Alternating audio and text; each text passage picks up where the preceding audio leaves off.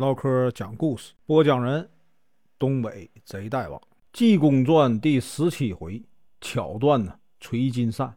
声明：本书由网络收集整理制作，仅供预览、交流、学习使用，版权归原作者和出版社所有，请支持订阅、购买正版。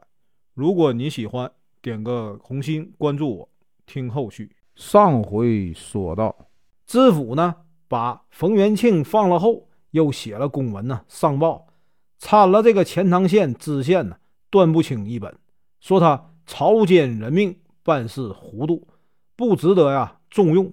奉旨啊，把知县革了职。济公呢，则留下喝酒，一边呢给这个知府讲这一路上追拿华云龙的经过。今天啊，咱继续啊往下说。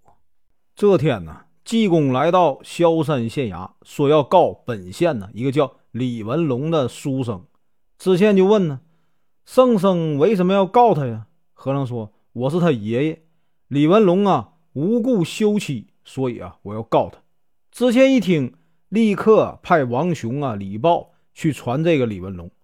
李文龙开门出来，王雄、李豹说：“哎，李先生，有人呢把你告下了。”李文龙说：“谁把我告了？”王兄李豹说：“呀，是一个穷和尚。”李文龙一听啊，立刻到里边把这个镯子、小扇、垂环，还有这个字简呢，一起啊带着，抱着孩子跟着两位来到了衙门。李文龙一上堂，见这个穷和尚在边上啊，跟知县平起平坐，心想啊，我这官司啊要输，立刻就抱着拳说：“呀，老富台在上。”圣元李文龙啊，有理。知县一看，说：“李文龙啊，你无缘无故的休妻，一个读书人呐，知法犯法，该当何罪啊？”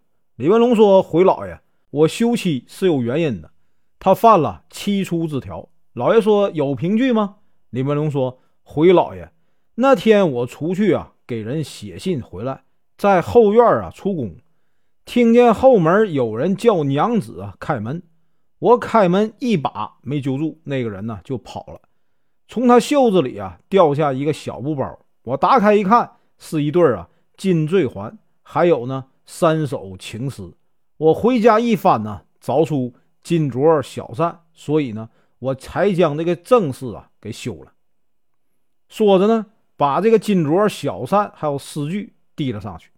老爷一看呢，勃然大怒：“哎，你这个东西啊！”就该打，先给我打他二百戒尺。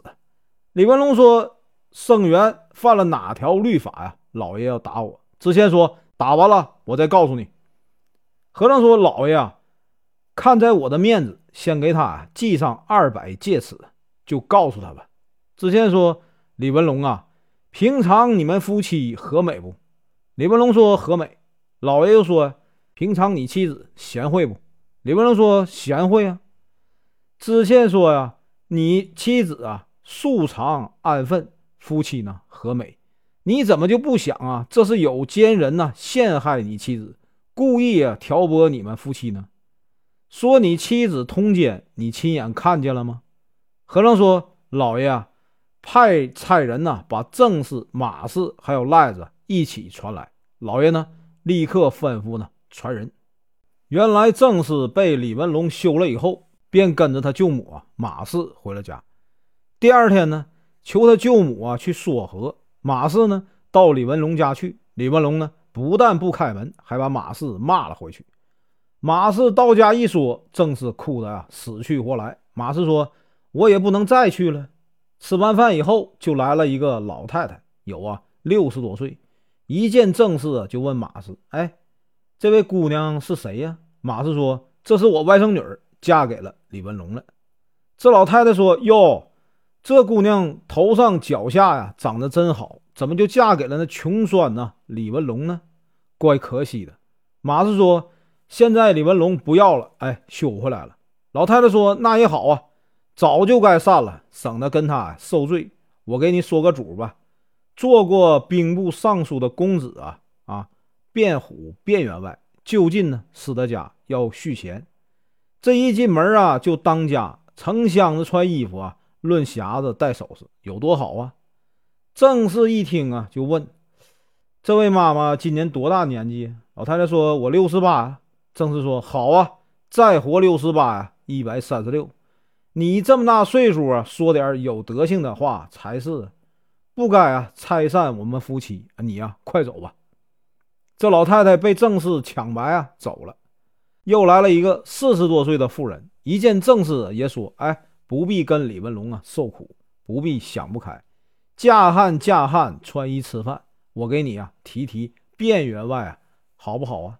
进门就当家，一呼百应，出门坐轿。郑氏呢，又给啊拨走了。一连呢来了四个，都是给卞虎啊提亲。郑氏也是个明白人呐。”一看来了四个媒人，都是给卞虎啊一个人提。要是提两家还有的说，都提一家啊，这里面肯定啊有猫腻儿。郑氏心想，这一定是卞虎啊耍计离间我夫妻。我不如啊答应他，跟他要五百银子给我丈夫李文龙，叫他呢奋志读书啊，抚养孩儿。等过了门啊，我暗带钢刀一把呀，画里引画，套出这个。卞虎的真情，到时候呢，我用钢刀啊把这个卞虎给宰了，自己一开膛啊，图个清白，也让我这个丈夫啊看个明白。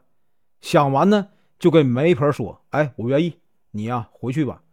可是呢，有一点，我先要五百银子，没有银子我可不上轿，可得把我丈夫李文龙找来啊，我得见一面，不依着我是不行的。”媒婆一听，哎，那都好办。我去说，正是说就这样吧。媒婆走了，第二天回来啊，说妥当了，今天晚上啊就娶。先有人呢送银子来，轿子随后就到。正说着话呀，外面有人打门。马氏叫赖子开门一看呢，是二位官差。一进门呢，便说有人呢把你们告下了。马氏说谁呀告我们呢？公差说。哎李文龙马氏说：“好啊，他把媳妇儿休了，反倒把我们告下了。”公差呢？王雄说：“老爷传话，叫马氏正式赖子去过堂。”马氏说：“哟，我们赖子一个傻孩子，带他干什么？”王雄说：“老爷有安排。”马氏呢没有办法，跟着正氏啊，带着赖子一同啊来到公堂。老爷吩咐，先把正氏啊带上来。正氏一上堂。李文龙的孩子哇的一声就哭了，老爷就问：“你是郑氏？”郑氏说：“是小夫人。”老爷一看郑氏啊，一副平常，就问：“你丈夫李文龙为什么休你？”郑氏说：“小夫人不知道啊。”老爷说：“你愿意跟这个李文龙吗？”郑氏说：“小夫人知道啊，忠臣不是二主，烈女不嫁二夫，求老爷恩典呢，我愿意跟我丈夫。”老爷说。你这两天在你舅母家里，你舅母啊说了什么？正是说，我求我舅母啊去跟我丈夫说和。我舅母呢被我丈夫骂回来，说呀不管了。昨天呢一连来了四个媒人呢给我提亲，都是提这个卞虎啊卞员外一家。小妇人呢可就生了疑心，这一定啊是卞虎啊主使出来的离间我们夫妻。老爷说你答应没有啊？正是说我答应了。老爷说：“你既然愿意跟你丈夫，为什么又答应了？”郑氏呢，便把自己的想法啊一一说了。知县点点头啊，叫人把郑氏啊带下去，带马氏上来。老爷一看马氏啊，三十多岁，也很美貌，透着点风流。老爷问马氏：“你外甥女儿被休回来，你为什么不给说和呀？”马氏说：“回老爷。”小妇人到李文龙家，李文龙不开门，还把我骂去。我就跟我外甥女说呀：“你愿意在家住啊，就住，总会啊有你一口饭。想改嫁呀，我也不拦着。没人给他说亲，是他自己呀答应的。”知县一听啊，这案子没处找头绪，就问呢：“圣僧怎么办？”和尚说：“把马氏带到外面去，把赖子啊带上来。”知县就问赖子：“你说实话，我给你啊换新衣服，买肉吃。”赖子本来啊就是傻子，说不知道。知县问：“你娘跟谁商量什么计害你姐姐？”赖子说：“不知道。”老爷又问：“你娘叫谁跟你姐姐说亲？”赖子说：“还是不知道。”问什么都不知道，知县为了难呢，又问和尚该怎么办。和尚呢，在公差啊王雄和李豹耳边呢说了几句。王雄呢转身就到外面去了。李豹呢拿了块肉啊，到大堂上用板子一打，跟打人一样。众官人一起呢喊这个唐威说：“打打打！”外面的马氏就问：“打谁呢？”王雄说：“打你儿子赖子呢。”马氏一听啊，甭说呀，有多心疼啊！本文结束，感谢观看，请听后续。